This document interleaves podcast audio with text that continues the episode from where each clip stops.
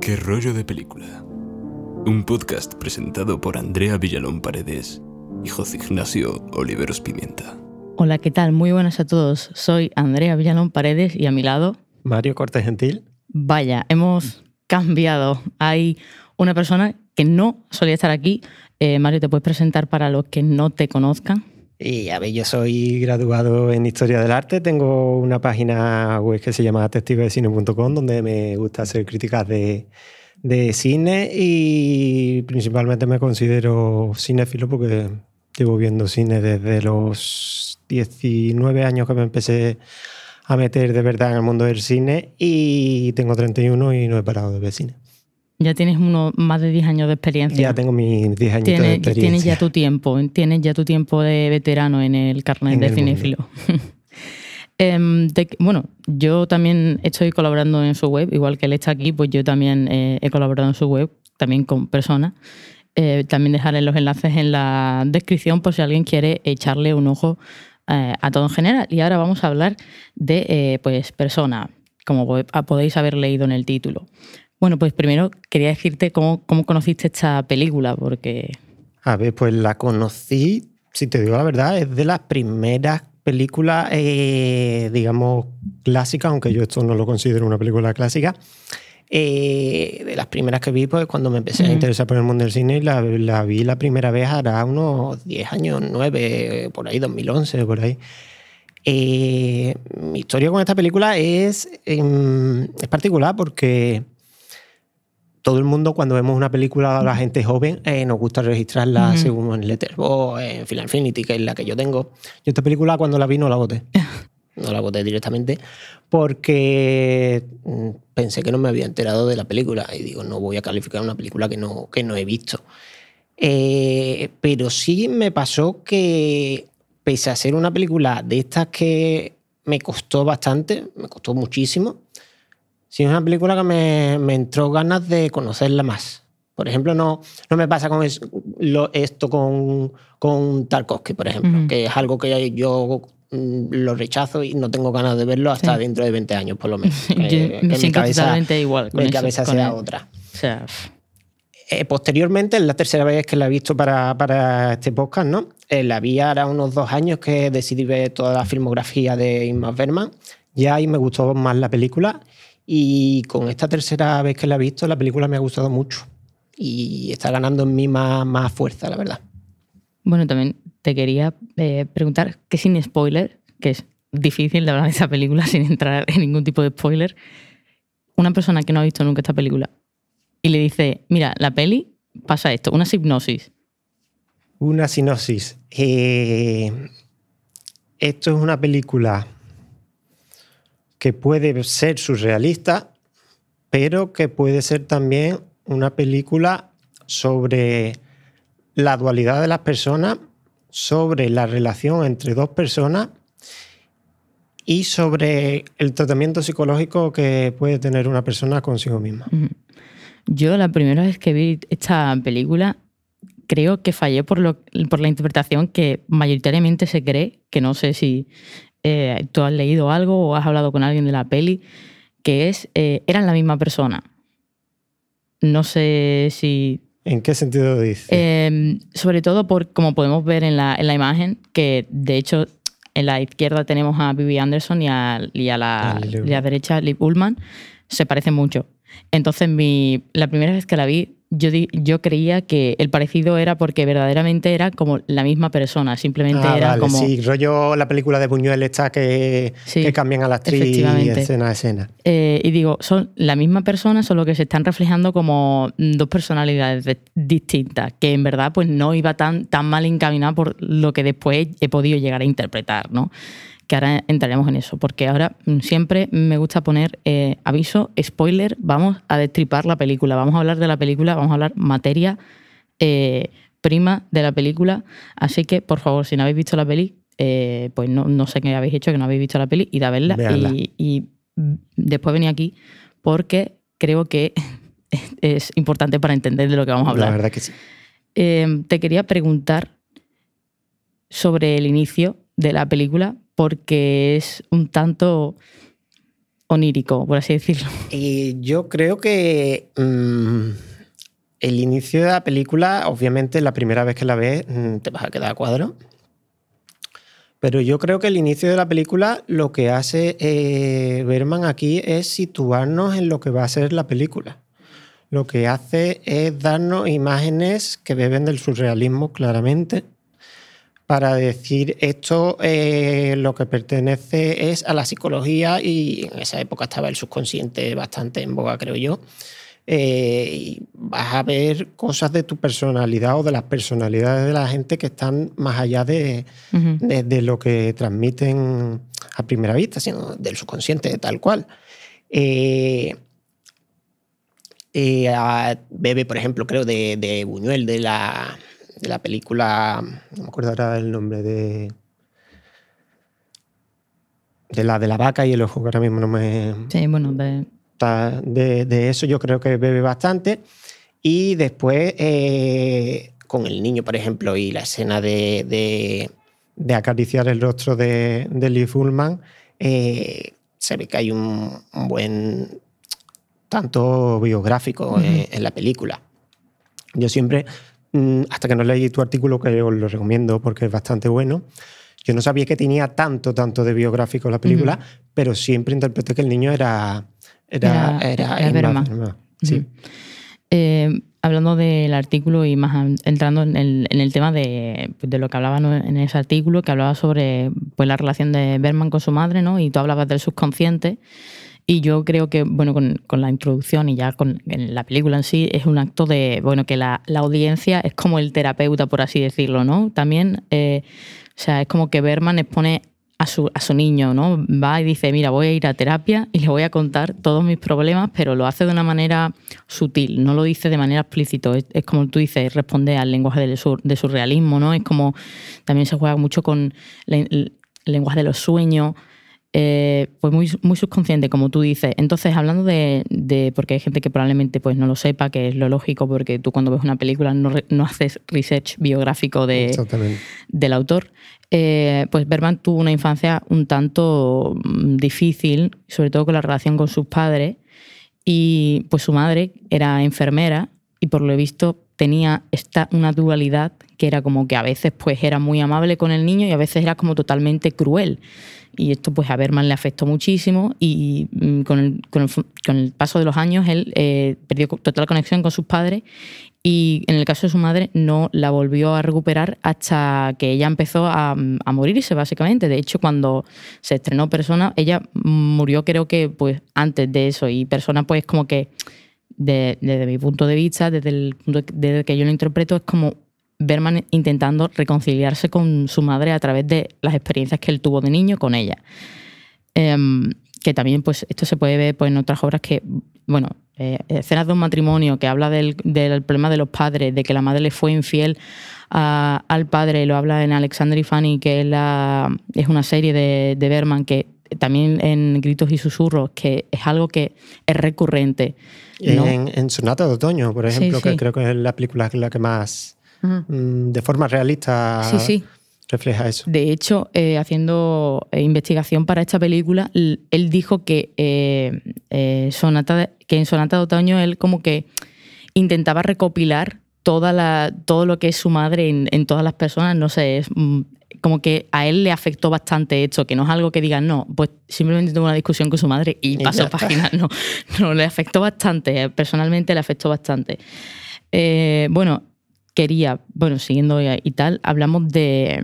Yo quiero hablar ahora de cuando están en el psiquiátrico, ¿no? Que es cuando más o menos se presentan lo- los personajes, ¿no? Se presentan pues a, a Alma, que es la enfermera, y a Elizabeth, que es la paciente, ¿no? Opiniones sobre esto. Y a mí hay una cosa que me fascina bastante de ese momento, que, que es la, la ambientación. Ujú. La ambientación me parece que sigue el mismo tono de las primeras Ujú. imágenes. Es, eh, es puro surrealismo eh, porque lo que tienes en la habitación es dos paredes de cartón, Sí. eh, una cama, una silla y una televisión que sale después. Ujú. No tienes más, no tienes decoración de ningún tipo y eso te, te asemeja a cuadros surrealistas de que si comprobáis a Chirico o a Dalí incluso, que también lo harán en, en las escenas de la playa, ¿no? con tantas rocas y mar. Eh, yo creo que incide bastante eh, en, en ese clima de surrealismo para no salir nunca de ahí. Eh, en cuanto a la construcción de escena, pues, mm, a ver qué te digo. Creo que es un buen punto base para partir la historia desde el tema, hay una persona que está, que está necesitando de cuidado y otra persona que es la que la va a, cuidar. ¿no? Y desde ahí te lo parte para hacer lo que a mí más me gusta de la película, que ya lo hablaremos después, que es la inversión de roles que se da eh, de, de personajes. Yo también quería comentar que, en, bueno, pues que cómo se introducen los personajes, ¿no? Porque en el caso de, de Elizabeth, nos cuenta que antes fue actriz y que de repente pues deja decide dejar de hablar, ¿no? Y además, eh, mientras está en la película de, o sea, en la, obra de Electra. Efectivamente, que pues Electra, eh, la obra, pues también comento esto en el artículo, pero lo comentamos aquí para que haya contexto. Eh, es una obra que el personaje es víctima y verdugo a la vez, porque víctima le matan al padre y ella como venganza eh, pues mata al asesino de, su padre, que ella es su madre. Y también de aquí viene lo de, eh, por si no lo sabíais, está el complejo de Edipo, esto es de Freud, de Freud, no sé cómo lo queráis pronunciar, eh, el complejo de Edipo, que es la protección de, de la niña sobre el padre y el de Electra es del niño sobre la madre. Entonces, como que ya aquí Berman te está diciendo en plan de, hey, mira, mira por dónde voy, ¿no? Entonces, como que, que deje de hablar ahí, es como que ya nos está indicando una razón de por qué el personaje actúa de esa manera. Y además, en el hospital em, también pasa algo que a mí me parece muy curioso porque la película es de 1966 y es que ella reniega de sus papeles como mujer. O sea, ella, ella dice, no, yo no quiero ser más ni, ni, la mujer de nadie ni madre de nadie. Y rechaza de, su marido y de su hijo, que también hecho, eh, pues Berman lo hace de, de, esta manera de decir que ella tiene una enfermedad mental, aunque las enfermeras dicen, no, está completamente, las enfermeras, la doctora dice, está completamente sana, no le pasa nada, pero Berman hace esto para que el público empatice, ¿no? Porque si esto hubiese sido en plan de, sin contexto de que está mala de la cabeza, ni nada, y le dice, hey, que no quiero saber nada, ya lo hubiesen dicho psicópata, que lo hubiesen tratado verdaderamente como una persona con, con, verdaderos problemas mentales y no mm, ahora que la gente dice, bueno, algo le pasará, ¿sabes? Entonces como que me parece bastante curioso, pues eso, cómo se deciden introducir eh, los personajes y yo creo que, a ver, no sé si tú quieres hablar de la doctora o algo, de algo más de aquí, de esta escena. Y de la doctora concretamente no, la verdad, porque tiene un diálogo bastante bueno, pero no lo pongo en pie. Es conciso, ¿sabes? En plan, tiene que decir lo que dice y ya. Y ya está. Eh, bueno, ya con esto, pues vamos en plan a la introducción de, la escena del, campo, por así decirlo, cuando ellas se van a, pues a esta especie de, cabaña, ¿no? A, intentar tratar la enfermedad de Elizabeth, que eh, en esta parte cuando estaba haciendo investigación, pues me enteré de que eh, la voz en off que aparece es la de Berman también. Entonces, como que confirma lo que estábamos diciendo antes de que, oye, que no es solo Berman el niño que nos está diciendo, hay dos personas dentro de y no sé cuál elegir, cuál es mi madre. Eh, entonces, como que hay que reafirma eso, ¿no? En plan de, se presenta él como el narrador de la historia, es como el que está contando la historia, como el que le está diciendo eh, tanto al niño del principio de la película como a la audiencia, le está enseñando en plan de, mira, eh, tengo un problema y este es mi problema, que es que mm, tengo dos versiones de mi madre y no sé con cuál quedarme y me toca elegir una porque mi madre se está yendo, entonces como tengo que solucionar ese problema y creo que eso es de lo que trata persona. Y bueno, mm, ¿quieres comentar algo de, aquí? No, especialmente, la verdad. Eh, yo lo que mm, de esta parte es como ya empieza a, producirse la inversión, la inversión de roles. A mí una cosa que me gusta mm, comentar, que me gustaría comentar de la película, y es el, el juego visual de primera persona, segunda persona. Sí. Creo que a mí lo que más me gusta, como he dicho, es eh, la inversión de roles cómo se da la historia, pero aparte cómo nos lo pone visualmente Berman en la historia. Siempre la persona que está, digamos, dominando o cuidando está en términos segundos. Y la persona que está expuesta o la que debe ser cuidada está en un primer término. Y eso empieza ya aquí. Empieza en la escena de, lo- de las dos con un sombrero. Sí. Eh, eh, Alma o Vivian Anderson está detrás y el hijo Ulma está delante. Y esto se va a repetir durante toda la película, invirtiéndose los, las posiciones porque se van invirtiendo los roles. Eh, eso pasa en esta escena. Después, cuando bueno, ya pasa en el hospital, está eh, Vivi detrás y Liz Bullman delante. Cuando llegan ya a la casa, eh, empieza. Pullman está callada y empieza Vivi a hablar de su novio. Ella aparece, es la que aparece siempre delante en el, en el encuadre, en el masaje. Eh, se dan tres escenas consecutivas que duran dos minutos. Eh, vuelve a aparecer eh, Vivi delante y Ullman detrás. Y ya se, se completa esto con, con la escena de, de Ullman eh, escuchando y. Vivi, de Anderson, de la- a Vivi Anderson delante exponiendo el tema de la infidelidad, la historia de los niños que van en la playa y demás. Eh, a mí lo que me gusta de ese, de ese inicio de la película es cómo, cómo te- la figuración, cómo te la va colocando hasta que se produce la inversión de, de- de los roles, digamos. Que, bueno, esto que estás diciendo, te lo comenté también cuando hablamos tú y yo de la película, que eh, recuerda mucho como al inicio del terror clásico, ¿no? Que es el, eh, lo típico del, no sé si lo sabéis, pero hubo una novela de, de Louis Stevenson que se llamaba eh, El Dr. Jekyll y el Señor Hyde, que también ha, ha sido adaptada.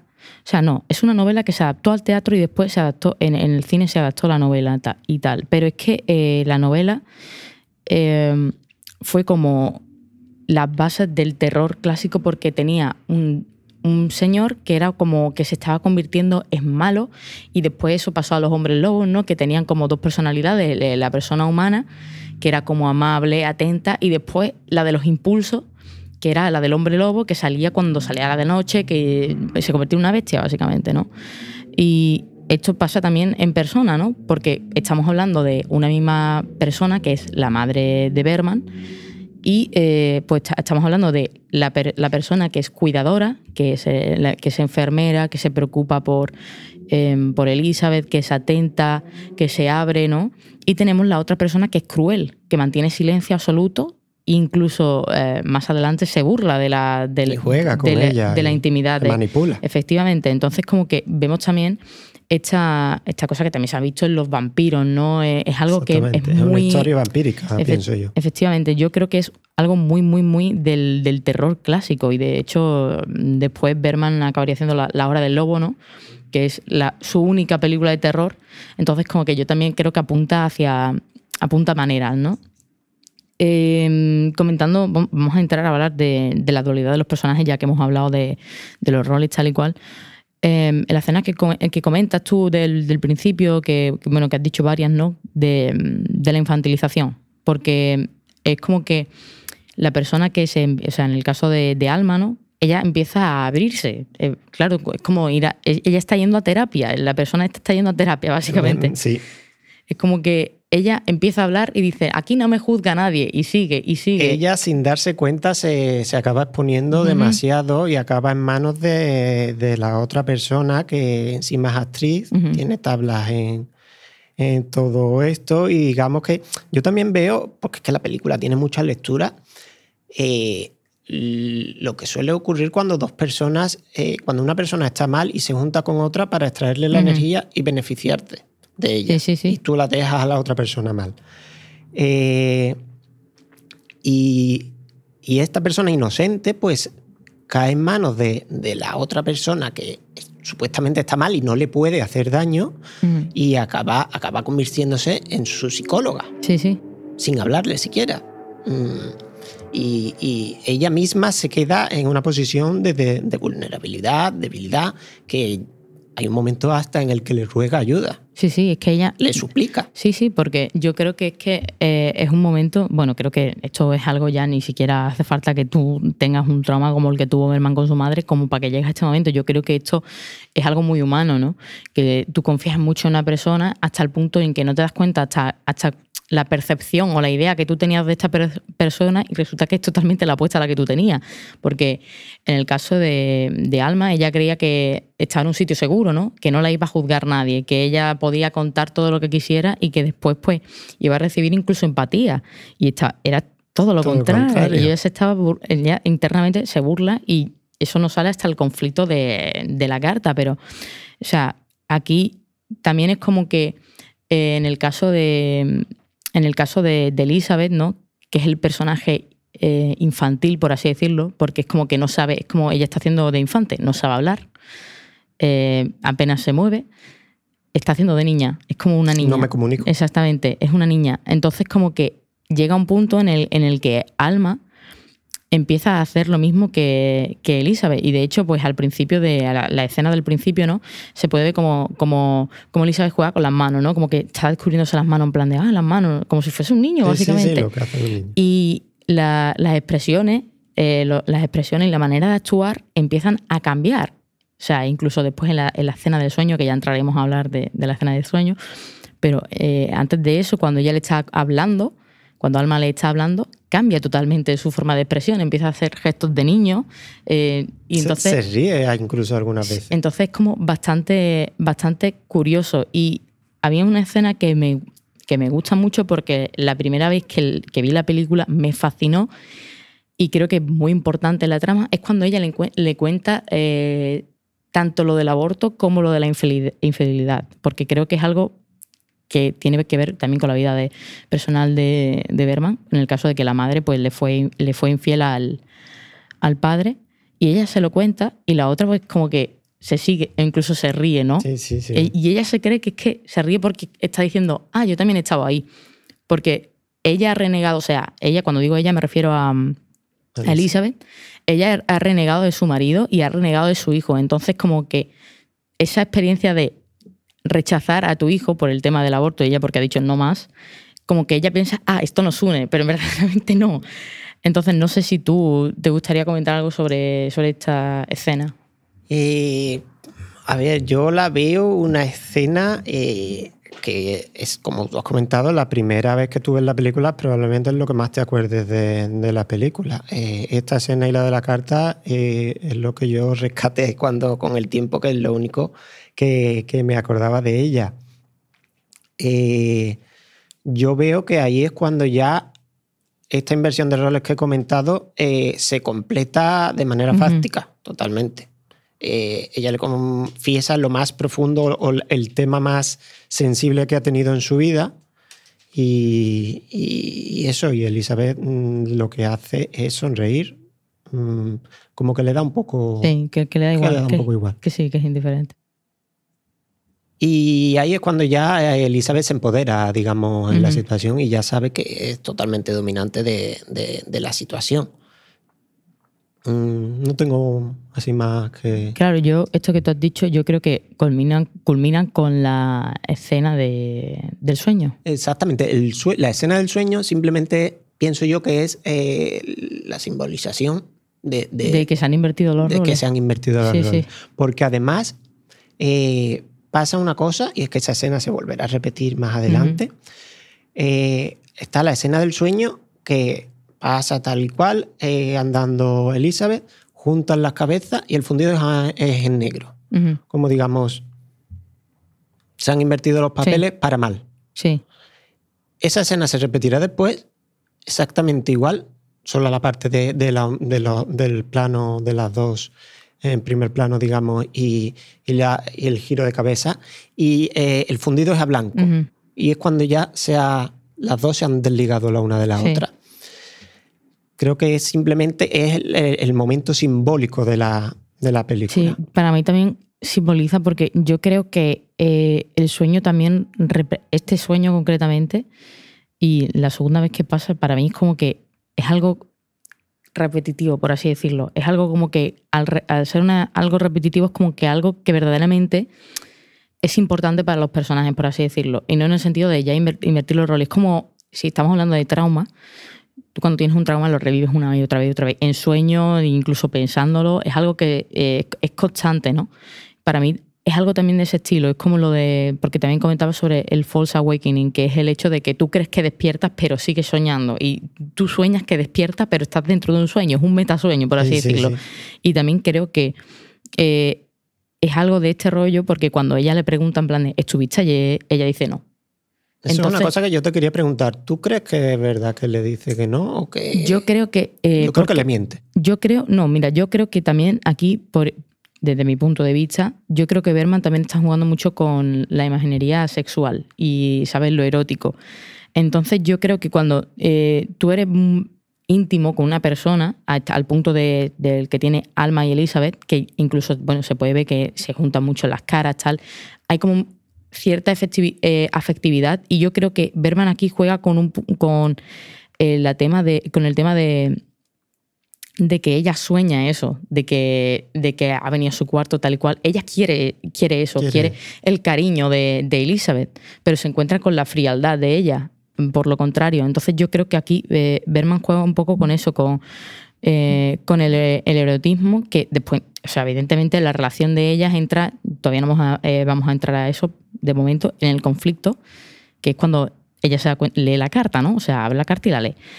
Eh, entonces, yo creo que también eh, esto, tratando un tema, también el tema de Electra, ¿sabes? En plan de me enamoro de mi madre y soy sobreprotectora porque no sabemos hasta qué punto eh, ella está viendo, se está viendo reflejada a sí misma, ¿sabes? Es raro, es como es un, eh, eh, la película rara en sí, ¿no? Pero que es una relación en que yo creo que como que todo punto de afectividad tiene algo de, cariño y erotismo, ¿no? Entonces yo creo que Berman intenta reflejar esto con esto. Y yo creo que es momento de hablar del conflicto, ¿no? Porque cuando lee la carta y va y le dice, ¿sabes? Y aquí es cuando empieza verdaderamente, yo creo que lo bueno de la peli, porque es como que aquí es cuando directamente eh, Berman dice, aquí es cuando mi, la dualidad, mis dos madres, ¿no? Van a pelearse por ver quién, exactamente, por ver quién va a ganar. Eh, no sé, ¿quieres comentar mm, algo? Sí, a ver, para empezar, yo creo que eh, eh Vivi, Alma, hace una cosa que no debería hacer nunca, que es abrir una carta. Para empezar, ella es la buena, sí, sí. digamos. En el tratamiento con la otra persona, pero ella abre la carta. Será porque no se fío por lo que sea. Ella abre la carta. Después se da cuenta de que todo lo que hemos visto anteriormente se refleja ya totalmente y es que la que Elizabeth ha tomado el papel, la inversión de roles se ha dado, tanto es así que ella juega como si ella fuera una doctora una enfermera y le habla a la otra doctora como si eh, estuviera haciendo un, informe clínico sobre, sobre ella. Eh, hay un plano muy bonito que a mí me gusta mucho, que es cuando ella sale de, después de leer la carta, se baja del coche, y hay un plano en el que, que, se ve ella en el bosque detrás y hay un charco debajo y se ve exactamente la misma imagen doblada. Y ahí es como otra simbolización más en imágenes de que eh, eh, Vivi se, se, da cuenta de que, se, de que su papel se ha invertido, digamos, de que se ha desdoblado y que tiene que recuperarlo. Y justo después viene ya pues la escena de, del cristal, eh, la pelea con la escena en la que le obliga a hablar porque la pone casi literalmente contra la espada y la pared. Eh, ahí empieza definitivamente, eh, digamos, Vivi a intentar recuperar, eh, creo que también sin saber bien cómo hacerlo, pero en recuperar su, papel de, cuidadora. Yo también quiero destacar una cosa sobre la carta porque, o sea, esto es algo, es un recurso narrativo cinematográfico que el, el espectador sabe que ha leído la carta, pero el personaje de Elizabeth no. O sea, Elizabeth no es consciente de que ha leído la carta, entonces como que el espectador ya anticipa el conflicto antes de que pase, ¿no? Entonces, eh, cuando pasa, eh, me parece que mm, pasa de una manera muy poco antinarrativa eh, eh, cine, del cine. O sea, porque lo normal que tú esperas es cuando hay un conflicto, cuando se trata un conflicto, es como el conflicto. Y ya automáticamente se pelean, se separan y no pasa eso. Es como. Y la otra sigue callada. O sea, dice, no es que me da igual que te enfades. Y es como que lo que tú dices de que se han revertido los roles porque ha abierto la carta, eh, para Elizabeth es como, mm, me da igual, o sea, no vas a ser yo. Es como que ella está muy, o sea, está, es como que está tan al nivel de manipuladora.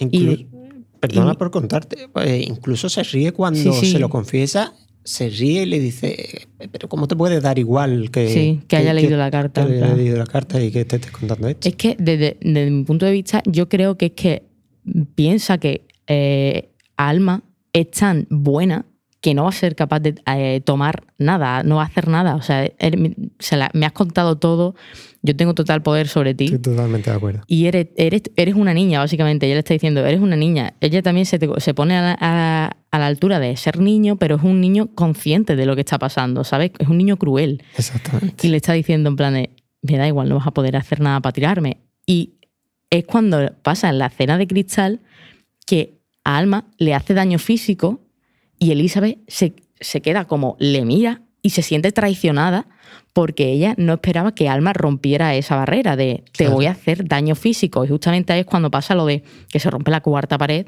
y se le arranca la, cabeza, la mitad se parte por la mitad, la de esta es como que si, como si el celuloide entrara, estuviese ardiendo, básicamente. Entonces a mí eso es como que me parece también como acudiendo al acto de, terapia de, de Berman, ¿no? Es como mi madre, la buena, ha hecho algo cruel y es como que lo destroza, en plan de no quiero esto, yo no quiero quedarme con esto, es como destroza este, este recuerdo. No, lo había pensado, pero me convence tu eh, explicación, la verdad. Yo lo veo así, es como que una eh, es como que estás intentando perdonar a tu madre, pero te encuentras con partes en plan... Partes que no te gustan. Exactamente. Entonces tú desechas la memoria, en plan de no me quiero quedar con esto. Y por eso, desde mi punto de vista, se rompe y aquí es cuando empieza ya eh, el, lo onírico del fin empieza totalmente lo onírico del fin que es como no sé qué está pasando.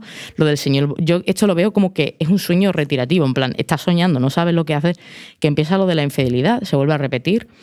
Eh, o sea eh, Alma eh, repite la infidelidad con el señor Borgler que es el marido de, de Elizabeth. Y de hecho aquí se puede ver que es la que estamos hablando de, de, la misma persona que es la madre de Berman porque cuando viene este señor Elizabeth, en vez de eh, decir, ay, mi marido te he echado de menos, ella convence a, o sea, no la convence, es que lo hace sola. ella está allí solo para guiarla.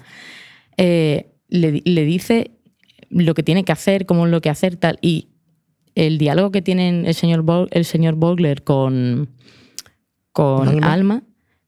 es algo que, que eh, refuerza a la persona de, Elizabeth porque le dice, somos como niños. Entonces como que eh, está diciendo, no es que tú eres un niño tal, y Alma contesta, mm, no, no, dile a mi hijo, tal y cual, como mm, echándole en cara también al personaje de, de Elizabeth, que es madre también, en plan de que eres una adulta y eres madre y tienes unas responsabilidades, ¿sabes? Entonces, como que están en conflicto, pero es un conflicto pasivo-agresivo, ¿no? Y al final acaba engañándole y ella se arrepiente muchísimo, ¿no? Porque llora. Y entonces, como que vemos como que Berman está intentando explicar la infidelidad diciendo. Es que mi madre se vio influenciada por otra cosa que averigua tú qué, sería, pero se, se vio influenciada por algo externo, por otra persona o algo, manipulación, tal. Es como que él intenta autoconvencerse de esto desde mi punto de vista. Y no sé si quieres comentar algo de... A mí es que esta escena me, cuesta bastante. A partir de aquí la película, debo confesarlo, me cuesta bastante ponerla, ordenarla, digamos. Eh, lo que tú has comentado de, de, la conversación en la, que, en la que le dice lo que tiene que hacer y después Alma le contesta eh, diciéndole que tú también, que tú eres madre se vuelve a darlo del plano primero una adelante y después otra detrás. Eh, lo del, esto me parece también, lo de la aparición del, del marido me parece eh, auténticamente onírico, pero de las cosas que más Es del que, fin. es que aparece y desaparece como si y nada. ¿eh? desaparece como si fuera un fantasma. Sí, sí. Y aquí, a partir, a partir de aquí, la gente, si, la- si es la primera vez que la ve, te lo va, a de- Sí. lo va a dejar muy descolocado. No tengo más así Es que a- yo la, la- hecho, la primera vez que me la vi, cuesta. a mí me dijeron no vas a entender la película y yo siempre eh, como que me echo pecho adelante diciendo en plan, de, yo entiendo todas las pelis, no hay una peli que no haya entendido. Y cuando acaba esta película yo me quedé, pues era verdad. En plan, Hombre, Yo debo decirte que me has, invita- me has invitado a una de las películas que más me ha costado en mi vida. eh, ah, pues verdad.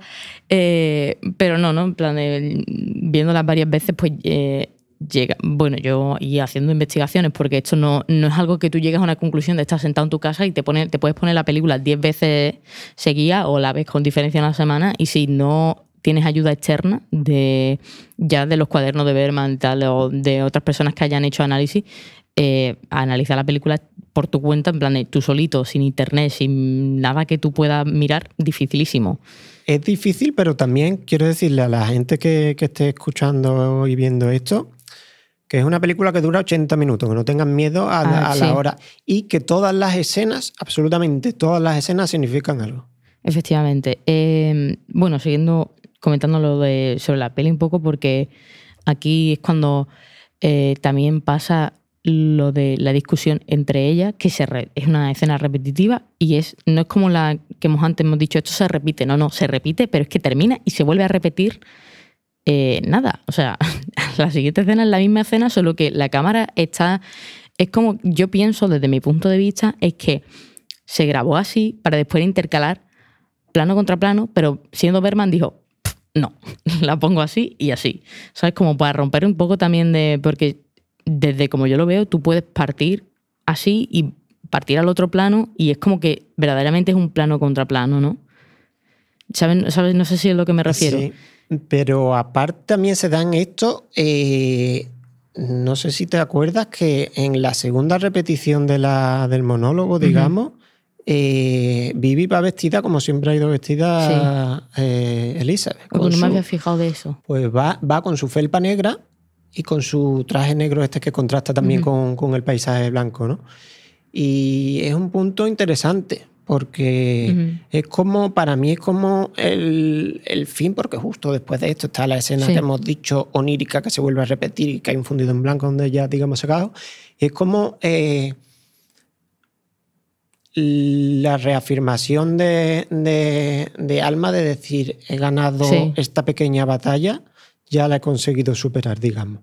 Es que en este punto, o sea, en este punto es como que ya automáticamente Berman está diciendo, no, quien va a ganar va a ser mi madre a la que le tengo aprecio, a la que le tengo cariño y la que, la que me ha acompañado durante la infancia. Me quedo con el buen recuerdo, en plan de, es como que él dice, vale, he sufrido mucho, me han hecho mucho daño, pero prefiero quedarme con esta versión de mi madre. Y se queda con Alma y esto pasa, o sea, incluso Alma le dice, mm, después cuando está, porque de repente cortan y están en el, en el, en el hospital este, en el psiquiátrico, y le dicen, en plan, de, puedes hacer lo que quieras, yo ya no te tengo miedo. Exactamente. Es como que eh, él hace Incluso la obliga a hablar Sí, sí. y consigue que hable. es como que eh, él, le está él le está diciendo en plan de, ya está, en plan de, mi madre, esta es mi madre y no me quiero quedar con otra versión. Y es lo que tú dices, el fundido a, a blanco. Y después, en plan, algo que creo que es necesario recalcar, y es que la película termina con los personajes como si no hubiese pasado absolutamente nada. En plan, no es un arco de personajes que cuando termine la película, el típico que te encuentras que el, el camino del héroe, ¿no?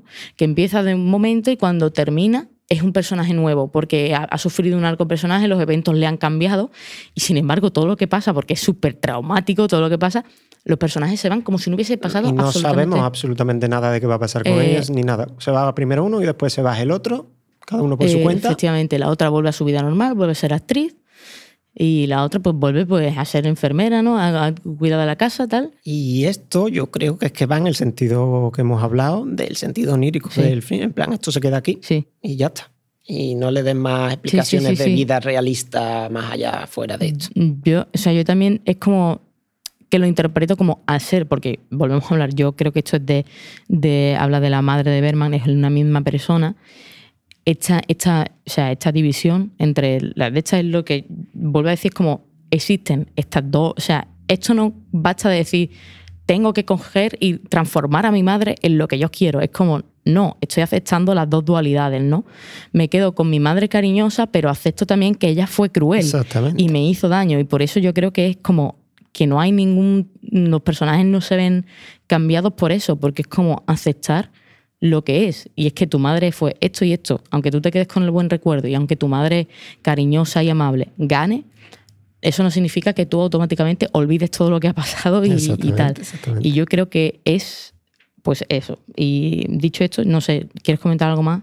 Mm, así, en principio, eh, no. Bueno, mm, lo que he hablado antes, de que también creo que aparte de la, mm, de la lectura de Berman con su madre, esta película puede ser interpretada de por cada, por cada persona de una manera diferente. Y creo que una de las maneras es la interpretación psicológica que todos tenemos eh, de perseguidor-víctima que nos hacemos a nosotros mismos de cómo miramos las cosas en la vida, ¿sabes? Eh, y creo que es una manera también de ver la película de cómo en nuestra cabeza va luchando y según una etapa va ganando una o va ganando otra, o cómo nosotros mismos nos, nos invertimos en nuestros propios roles de, de, nuestra forma de ser. Sí, que lo mismo te conviertes, eh, vive, dice, o te convierte, o te mueres siendo un héroe, o te convierte, o pasas suficiente tiempo para convertirte en un villano, ¿no? que es como lo de que a veces nos convertimos en lo que más odiamos porque le tienes tanta tirria y te acabas convirtiendo en eso, ¿no? Que pues eso, que la cambiar de, roles, por así decirlo. Unas veces me cuido y otras veces me hago daño. Sí, eh, sí, sí, Por etapas, no sé.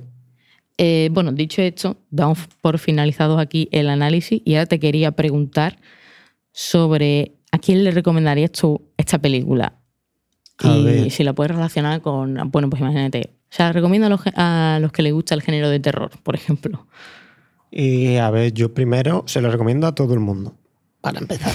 Después, eh, ¿a quién se la recomiendo? Eh, la gente que, por ejemplo, le gusta Woody Allen. Mm, Woody Allen es admirador de Batman porque se nota porque lo intenta copiar en muchísimas cosas, sobre todo en los diálogos. No tiene la capacidad visual ni por asomo que tiene Batman, pero tiene esa capacidad eh, digamos, de, diálogos existenciales que, que Berman tiene, que también lo superan eso.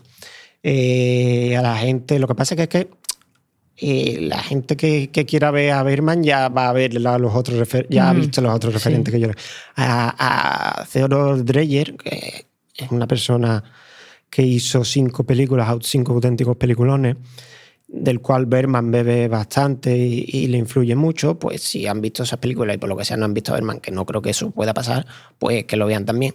Eh, Hamaguchi, por ejemplo, que ha estrenado hace poco una película, bebe bastante de, del, cine de, del cine de Berman. ¿Y a quién más se le recomiendo? A toda persona que tenga eh, conflictos psicológicos y quiera un poquito verse simplemente reflejado y también a gente a la que le guste eh, el blanco y negro tratado con bastante calidad, porque eso es algo que quería comentar y se me ha, y se me ha ido. Me gusta mucho la limpieza de la fotografía. Yo eh, voy a ir un paso más allá y se la voy a recomendar a toda la gente que le gusta Christopher Nolan. ¿Sabes por qué? Porque estoy harta de que me digan, el Christopher Nolan, el cine es muy difícil de entender. Yo eh, recomiendo a esa gente que cree que el cine de Nolan es difícil de entender y que es pionero Nolan en hacer que el cine no se entienda o hacer narrativas muy complejas en que vean esto y eh, que se den cuenta como que también existen el, cine de el cine narrativo eh, ambiguo por así decirlo o mm, de narrativa difícil de entender que eso de difícil de entender me parece como patético no porque que es difícil de entender. Cada uno tiene una percepción de qué es difícil de entender. y pues que vean que, eh, pues que desde hace mucho tiempo ha habido cine difícil de entender. Y aparte de hablando de la fotografía que, tú comentabas del, blanco y negro, yo por alguna razón que desconozco, esta película, eh, cuando la, recuerdo, ¿no? De, pienso en ella, la pienso en color. No sé por qué, pero la pienso en color. Pues a mí todo lo contrario, es una de las películas que el blanco y negro lo veo más conseguido de la historia del cine Sí, sí, por pero- lo bien contrastado que está. No, no, no, si te doy la razón, pero por alguna ra- mi cerebro, por alguna razón que no que desconozco, es que yo miro personas Puede- y yo puedo asegurar de que la película estaba en color. Por alguna razón, No sé, aseguro que la película está en color. Puede ser porque es la primera película de, de Lee Fullman con, Ujú. con Ingmar Bergman y a partir de- hará algunas más en blanco y negro, pero a partir Sí. de ahí ya empieza toda la filmografía a color de, Y de- y, y- y es cuando también empiezan los primeros planos ya de Ingmar Bergman a comerse Sí. todo el encuadre y, y demás, y a lo mejor por eso, o simplemente porque la historia te Sí, remite no, porque es que además a otra eh, cosa. estamos hablando de que eh, cuando hablamos de Berman hablamos de Faro, que es la, la isla donde él vivía, ¿no? Que, que todas sus películas se han grabado ahí. Entonces, como que si tú ves una, una peli, bueno, ves varias pelis de, de color a Berman, automáticamente te puedes imaginar el paisaje a color. eh, por, la, por las otras pelis de él, que no es que dice, no, voy a grabar en Suecia y después en Estados Unidos. No, eso no pasa. Todo pasa en una isla que es pequeñísima, y entonces como que te puedes imaginar el, el paisaje a color simplemente viendo sus otras películas. Eh, dicho esto, que también has hablado de, de, los, de los encuadres y los primeros planos, que ya, bueno, pues eso ya sería para hablar de otro, de otro, otro, otro podcast solo eh, hablando de, de esto, que es básicamente el tratamiento de Berman de las expresiones faciales, que hay muchas personas que eh, le consideran el director que mejor trató eh, las expresiones faciales, ¿no? Porque juega con la luz, que esto también se ve mucho en persona, el, el cambio de cambio luz. En vez de mover el encuadre y hacer plano contra plano, plano contra plano, él te pone el encuadre fijo y las personas, o sea, la- los personajes, los actores son los que se mueven y a la vez la luz también mm, cambia. Y entonces algo que es muy curioso, si, si se tiene que mover, la cámara es la que se mueve, pero nunca hay un corte. Y a mí eso me gusta muchísimo porque entiendo que hay personas que a esto no les gusta porque eh, esto lo que hace es que la película coja un ritmo lento, ¿no? Que Porque te mueve la cámara así y tal, y hay gente que no le gusta, pero a mí me flipa. mí me encanta a mí me, también. me encanta cómo trata eh, los personajes y, y la- las expresiones faciales y cómo cambian, porque dependiendo de ponga- dónde pongan la luz, se puede hacer más grueso, más. Es mm, espectacular. Y para mí, ya esto ahora os conté de esta película, pero hablando de otra peli de Berman, para mí mi película favorita de Berman es Gritos y Susurros, porque está color, el rojo, cómo, cómo se toca, porque hay una escena en la que le toca, en la que Liv Ullman toca la cara de. Es, cómo se mueve la cara a los personajes, eh, me recuerda mucho también, que también creo que bebe de, de, de, de Berman, a Retrato de una mujer en llamas. Eh, las escenas las escenas de cómo se mueven los personajes que son coreografías básicamente cómo se mueven los personajes son coreografías y eh, o sea espectacular a mí me flipa esto o sea este A, a mí, por el contrario, a partir de ahí ya Berman me empieza a agobiar. te empieza a agobiar no A mí me empieza a agobiar eh, los monólogos tan largos. Mira que me gusta cómo escribe porque se Sí, nota sí. Que, que- que es un- uno de los mayores maestros escribiendo. Pero a partir de ahí, a mí el Berman que más me interesa es el Berman en blanco y negro de, del séptimo sello, de El manantial Sí. de la doncella, que me encanta la película, o de Fresa Salvaje. Y personas que lo, lo guay de personas que se encuentran en la frontera entre esos dos, sí entre esos dos, dos etapas, digamos. de lo que te gusta y lo que no te gusta. Bueno, pues yo creo que ya podemos dar por eh, finalizado el, el podcast, ¿no? Eh, no sé qué te ha parecido, bien, mal, Me ha gustado, ¿te ha gustado me ha gustado bastante. Pues nada, eso ha sido todo. Espero que hayáis disfrutado de este análisis y tertulia de, de Iman Berman, que no está mal pues recordarlo, aunque sea está bastante reconocido, pues no está mal nunca traer los clásicos otra vez a la luz Exactamente. y hablar. para la gente joven que no lo conozca, que, se adentre. Y pues nada, que le echéis, espero que esto os anime a echarle un ojo no solo a personas, sino a la obra de, De de, Bergman, completo. efectivamente. Y pues nos vemos en el próximo episodio del podcast. GG. Bye bye.